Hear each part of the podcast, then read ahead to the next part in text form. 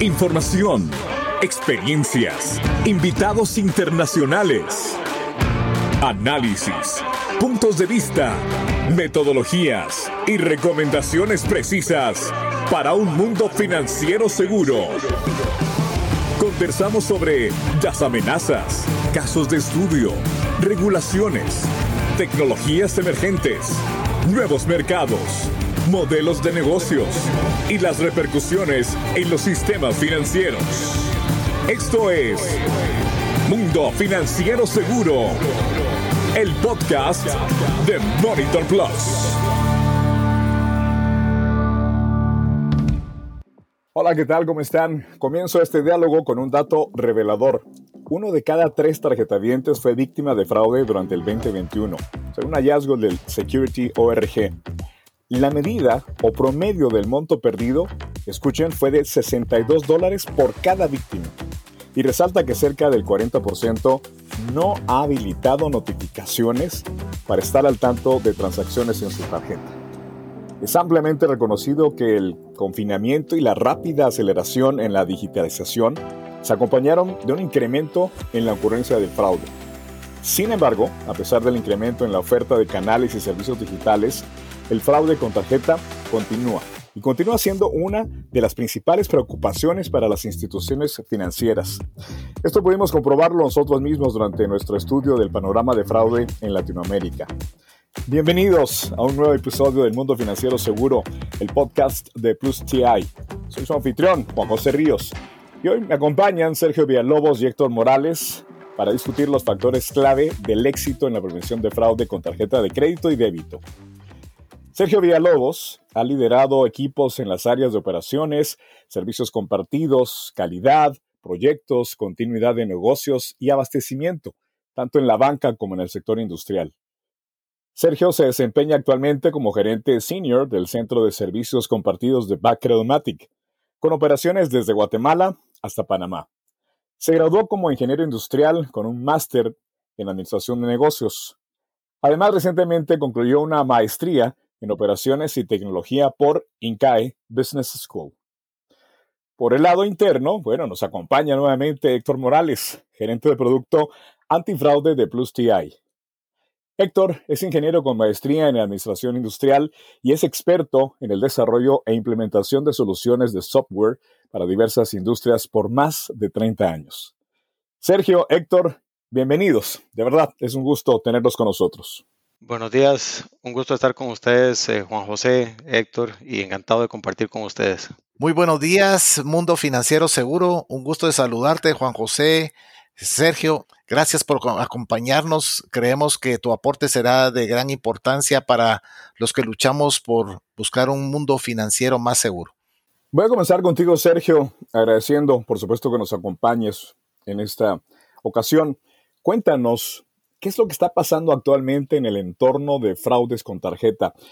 Y quiero ampliar la pregunta, ¿cuáles son los principales aspectos a tomar en cuenta? Te escuchamos. Bien, gracias, Juan José. Ya lo decías un poco en la introducción y tiene que ver con tres factores que se han ido materializando en los últimos años. Yo diría que el primer factor es esa aceleración de la digitalización que comentaste, pero que también ha ido acompañada de una aceleración del fraude. En este factor, hace algunos años los emisores estábamos felices cuando salió eh, la tarjeta chip, el EMB, y esto nos ayudó a reducir significativamente el fraude, pero muy rápidamente vimos que el fraude migró hacia el entorno digital con múltiples canales, ya no solamente con tarjeta presente, y también en un ecosistema más complejo, donde hay más tecnología de por medio, donde también hay más datos disponibles. Entonces, yo diría que ese es un primer factor que está incidiendo en, en la evolución del fraude recientemente.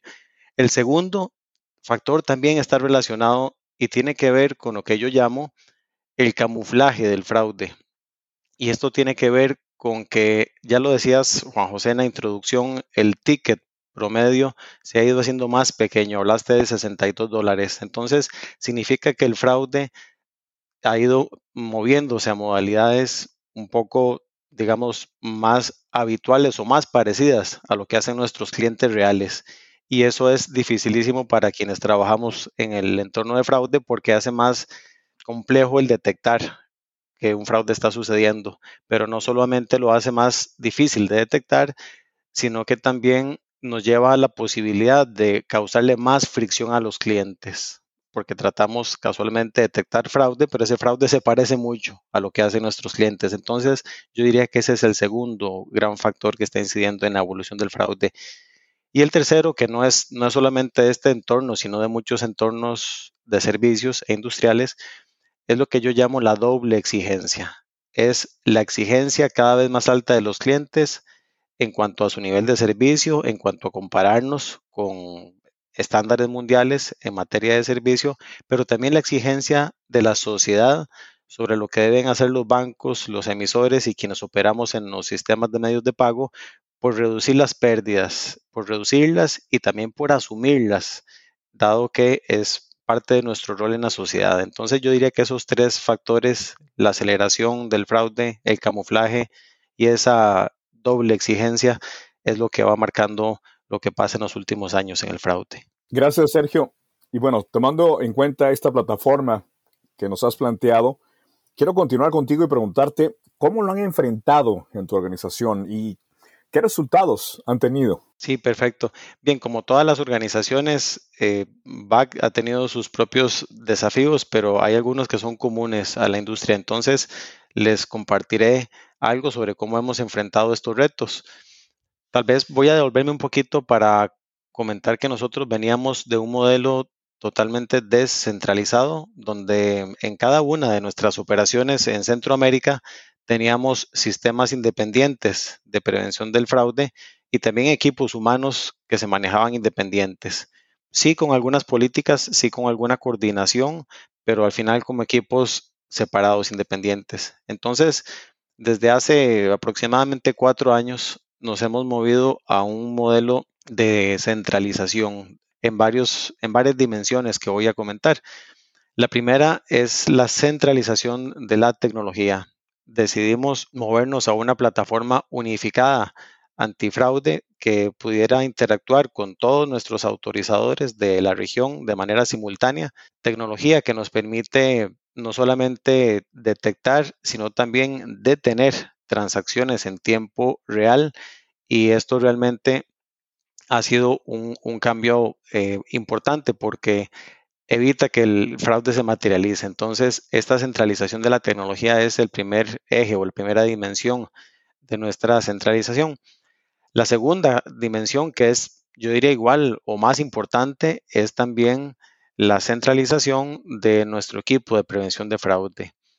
Este es un equipo que tiene responsabilidades, digámoslo así, transversales a lo largo de la organización en materia de prevenir el fraude. Entonces, Aquí estamos hablando de un equipo que se encarga desde el diseño de los modelos, el diseño de las reglas, la operación tecnológica, hasta incluso analizar las alertas y contactar a clientes. Entonces, este es un equipo prácticamente end-to-end que se encarga de la gestión de fraude, sí coordinando mucho con lo que sucede en los diferentes países, porque uno no se puede desconectar jamás de esa realidad, pero apalancándose mucho en conocimiento y en poder tomar esas acciones desde la forma central. Entonces la centralización del equipo ha sido una, una segunda gran vertiente que hemos abordado. Un tercer eje que estamos trabajando también es la estandarización. Y cuando hablamos de estandarización, hablamos de datos homologados en toda la región, herramientas que son comunes a todas las operaciones, métricas igualadas, al, así mismo como las diferentes prácticas. Por ejemplo, el tema de las métricas en prevención de fraude, uno puede medir un mismo fenómeno de diferentes maneras. Entonces, yo te puedo estar hablando de un dato y tal vez vos me entendés una cosa diferente porque estamos hablando de métricas diferentes. Entonces, la estandarización de métricas, la estandarización de conceptos es muy importante. Un cuarto eje que para mí es trascendental en, en, lo que hemos hecho es la gestión de lo que llamamos analytics. Y en Analytics lo que hemos hecho es replicar prácticamente en tiempo real los datos para constantemente calibrar modelos y hacer análisis continuo de los fenómenos. Por ejemplo, nosotros hacemos mm, del orden de 10 o 15 cambios diarios a nuestras reglas, ¿verdad? Tenemos un bagaje importantísimo en materia de datos y yo recuerdo que hace algunos años en gestión de analytics uno veía los datos de hace una semana o de hace un mes o entonces nos hemos movido a ver prácticamente datos en cuestión de minutos o de horas. Entonces eso nos permite una reacción muy rápida ante fenómenos. En el fraude es clave reaccionar rápido y por esto la gestión de analytics casi en tiempo real es un factor clave para nuestro modelo de centralización. Y por último, yo diría que un, un, quinto eje tiene que ver con aprovechar las funcionalidades clave de la tecnología. Es decir, no basta con centralizar la tecnología, sino que hay que entender a profundidad cuáles son esas funcionalidades clave que nos ayudan en materia de tener el fraude. Recuerdo lo que comentaba en, un seminario hace poco que una vez un analista que trabajaba con nosotros nos dijo, tengo un modelo buenísimo, tengo unas cadenas de Markov que nos pueden ayudar a controlar el fraude y yo emocionadísimo le dije, perfecto, pongámoslas en productivo. Bueno, resulta que el sistema que teníamos no soportaba ese tipo de modelos. Entonces, a lo que voy es que hay que trabajar sobre modelos que sean operables, lo que llamamos data accionable, que se pueda materializar en, detención del fraude. Entonces, eso ha sido un poco las, las cinco dimensiones que hemos abordado para enfrentar este, este fenómeno. Sergio, muy interesante. En resumen, centralización de equipos de prevención del fraude, diseño de herramientas e implementación de conocimientos. Estandarizar también métricas, manejar y hacer uso del análisis y mencionaste los cambios diarios y por supuesto la igualdad de información. Pero te vuelvo a replantear, Sergio, ¿cómo lo han enfrentado en tu organización y, y si pudieras compartirnos qué resultados han tenido? Sí, muy buena tu pregunta, Juan José, porque en efecto en prevención de fraude vivimos de los resultados, igual que muchas áreas de negocio. Les voy a comentar dos de las métricas más conocidas. Una es la evolución del fraude neto o las pérdidas netas que tenemos los emisores. Desde que implementamos el modelo centralizado, hemos logrado una reducción del 50% en el fraude neto. Y esto tiene un impacto muy importante en nuestros estados de resultados, pero también en las pérdidas de nuestros clientes. Entonces, esta métrica es definitivamente contundente señal de que el modelo funciona y funciona bien. Una segunda métrica que es igual lo más importante es la evolución de los rechazos malos. Le llamamos rechazos malos cuando tomamos la decisión equivocada de rechazar una transacción genuina. Cuando Juan José se está comprando su café tal vez y nosotros pensamos que es un fraude y entonces declinamos la transacción. Bueno, eso es un rechazo malo o es fricción. Estos rechazos malos, desde que centralizamos el modelo, se han reducido cerca de un 58%. Y esto es muy significativo porque nos lleva a una mejor experiencia de los clientes transaccionando tanto con tarjeta presente como con tarjeta no presente. Entonces, ambos factores tanto el fraude como los rechazos malos han tenido una reducción muy significativa. Sorprendente resultado, Sergio. Gracias por compartir esa experiencia. Ahora voy contigo, Héctor, agradeciendo también tu compañía. Desde tu experiencia en el uso de el apalancamiento de la tecnología para prevenir el fraude de forma efectiva, bueno, cuéntanos, ¿cuáles son las características principales con las cuales deben contar estas soluciones para prevenir y detener el fraude en este entorno actual. Gracias, Juan José. Creo que en primer lugar tenemos que eh, hablar que lo que vamos buscando es un menor costo total en la lucha del fraude. No es solo de tener mucho fraude y como los indicadores que indicó ya Sergio, sino que además tenemos que generar poca carga administrativa, que el esfuerzo administrativo no sea tan alto, tener buena puntería, alertar poco, detectar mucho y que las acciones de al detectar eh, sean muy rápidas para poder frenar realmente el, fraude. Y por último, otro elemento importante en la parte de, del menor costo total es velar por la satisfacción del cliente. Ya lo comentó Sergio también, que es uno de los elementos que también se logran superar con como parte de este análisis de costo total más bajo que se pueda. Otra recomendación que, tenemos es combinar Machine Learning con sistemas expertos que sean flexibles, poderosos y fáciles de administrar. La, la pandemia demostró que los grandes ganadores, los sistemas de prevención que fueron los grandes ganadores fueron los sistemas que combinaban machine learning con sistemas expertos flexibles. Nos permitían hacer los ajustes necesarios en los fraudes cambiantes, especialmente en la época de la pandemia donde hubo tanto cambio y tan radical para poder reaccionar eh, rápidamente. También clave es monitoreo en tiempo real. Poder detener desde la primera operación fraudulenta de una tarjeta que nosotros sabemos por un alto score de fraude que seguramente será fraude. También tener la capacidad de orquestación, no solo tener un modelo que, genere su propio scoring de, riesgo, por ejemplo, de probabilidad de fraude, sino poder interactuar también con los scores de riesgo de las franquicias, por ejemplo, eh, o traer información de un buró de créditos o cualquier información complementaria que nos pueda servir es importante también prevenir fraude interno y fraude externo. No solo modelos orientados a ver el fraude externo, sino que hay mucho caso de complicidad interna, poder monitorear procesos de preparación interna de fraude con tarjeta con complicidad interna. Poder llevar el perfil integral del cliente. Si la institución financiera tiene producto tarjeta, tiene producto banca digital, tiene otros productos sucursales, etcétera, yo poder llevar el control integral de todo lo que está haciendo el cliente.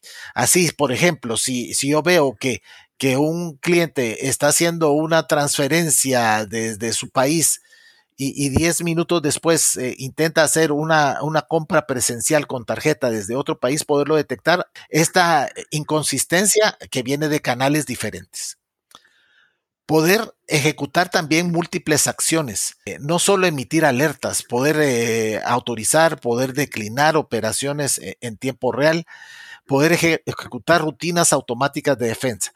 Si yo estoy teniendo un ataque masivo de fraude, por ejemplo, los ataques de secuencia que vienen de, de un comercio fachada, yo poder detectar eso, poderlo detener, eh, poder hacer bloqueos automáticos en las cuentas, bloquear ese comercio y las cuentas que, eh, que aparecieron como positivas en ese ataque masivo secuencial, poderlas eh, bloquear después, porque ya fueron tarjetas que se comprometieron. Y una cosa que está pasando mucho también es poder realizar acciones de confirmación con el tarjetaviente para asegurar que, que es él quien hace la operación. Esto se puso de método, eh, tenemos muchas cosas como por ejemplo PSD2 en Europa, pero ya hay muchos métodos que funcionan bien desde antes. Nosotros creemos en métodos que funcionan multifranquicia, como el código de seguridad dinámico en compras por Internet, por ejemplo. Cuando yo estoy cerrando una compra por Internet, en vez de poner el código de seguridad que está en la parte de atrás de mi tarjeta, tener un app donde yo genero un código de seguridad dinámico único para esa compra. Entonces, con eso nos quitamos un porcentaje muy importante de fraude por Internet. Poder personalizar la tarjeta, prenderla, apagarla y si la prendo, solo prender el canal que voy a utilizar en ese momento. Esos serían para mí los principales puntos. Detenga el fraude en medios de pago aplicando un modelo de seguridad integral con Monitor Plus Payment Media Fraud Detector. Ponga un alto a los defraudadores en tiempo real, sin interrumpir la experiencia y estilo de vida de sus clientes en ambientes presentes y no presentes. Además, favorezca la experiencia y lealtad permitiendo al usuario tener control y personalizar sus medios de pago desde su móvil en todo momento y lugar. Monitor Plus Payment Media Fraud Detector, la solución líder de prevención de fraude para tarjetas de débito y crédito para emisores, adquirientes, agregadores y pasarelas de pago. Gracias Héctor. Entonces nos has hablado de grandes ganadores que sin duda alguna es el Machine Learning, el monitoreo en tiempo real, interactuar junto a la información, manejar fraude interno y externo, muy importante, conocer el, al cliente en su historial, básicamente, implementar múltiples acciones en tiempo real, acciones de confirmación con el cliente, muy interesante. Ahora regreso contigo, Sergio. Muchos de nuestros oyentes son profesionales que trabajan en la prevención del fraude. ¿Qué consejos o qué recomendaciones tienes para ellos en materia de prevención de fraude? Claro, Juan José yo creo que al igual que en muchas profesiones, tal vez mi principal consejo es el aprender e informarse continuamente. la prevención del fraude es un campo que constantemente está cambiando. Y yo creo que en la medida en que nosotros nos formemos como expertos del negocio, llámese adquirente, llámese emisor, llámese medios de pago, llámese banca digital, el aprender, el instruirse nos permite vernos como gente que conoce el negocio y que somos socios de las áreas de negocio, más allá que un área de control o de riesgos que simplemente está para detener. Entonces, ese aprender, ese informarse es muy, muy importante. Y también lo ligo con el tema tecnológico que Héctor recién acaba de hablar. Cada vez más la gestión del fraude tiene que ver con tecnología. Entonces, aprender de estos ecosistemas, aprender de machine learning, comercio seguro, eh, tokenización, eh, modelos accionables, en fin, todo lo que es tecnología es sumamente importante. Entonces yo eso lo condenso en ese aprender e informarse. Segundo, yo diría que, es muy importante conformar un equipo de trabajo, eh, que sea un equipo robusto, que tengamos gente con capacidades técnicas, pero también de procesos, también de analytics Incluso los fabricantes de software son parte de los equipos de gestión del fraude. Y este es un equipo que tiene que ser apasionado y que se tiene que apropiar. ¿Y por qué digo que apasionado? Porque la gestión del fraude es muy retadora. El fraude nunca se detiene. Y a nosotros nos toca no solamente lidiar con el fraude diario, sino también anticipar qué es lo que viene, empujar los proyectos, liderar las iniciativas para que tengamos mejores tecnologías y mejores desempeños y procesos en los futuros. Entonces, lo que es apasionarse y apropiarse es muy importante con esta gestión que tiene que ser transversal a la organización. Héctor mencionaba un concepto importante. Héctor hablaba de la orquestación en las herramientas.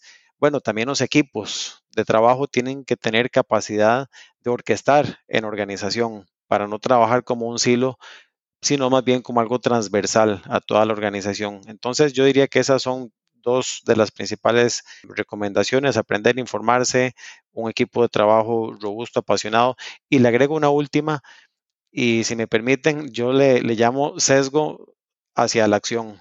O sea, si tengo que sesgarme hacia analizar o hacia accionar, yo prefiero sesgarme hacia a la acción, que no nos dé parálisis por análisis, es mejor tener algo bueno hoy que algo perfecto en seis meses o en un año, eh, porque la acción bien pensada desincentiva el fraude.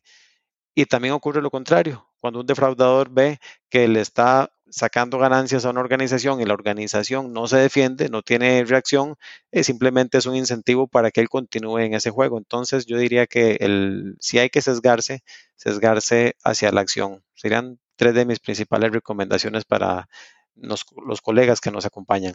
Gracias, Sergio.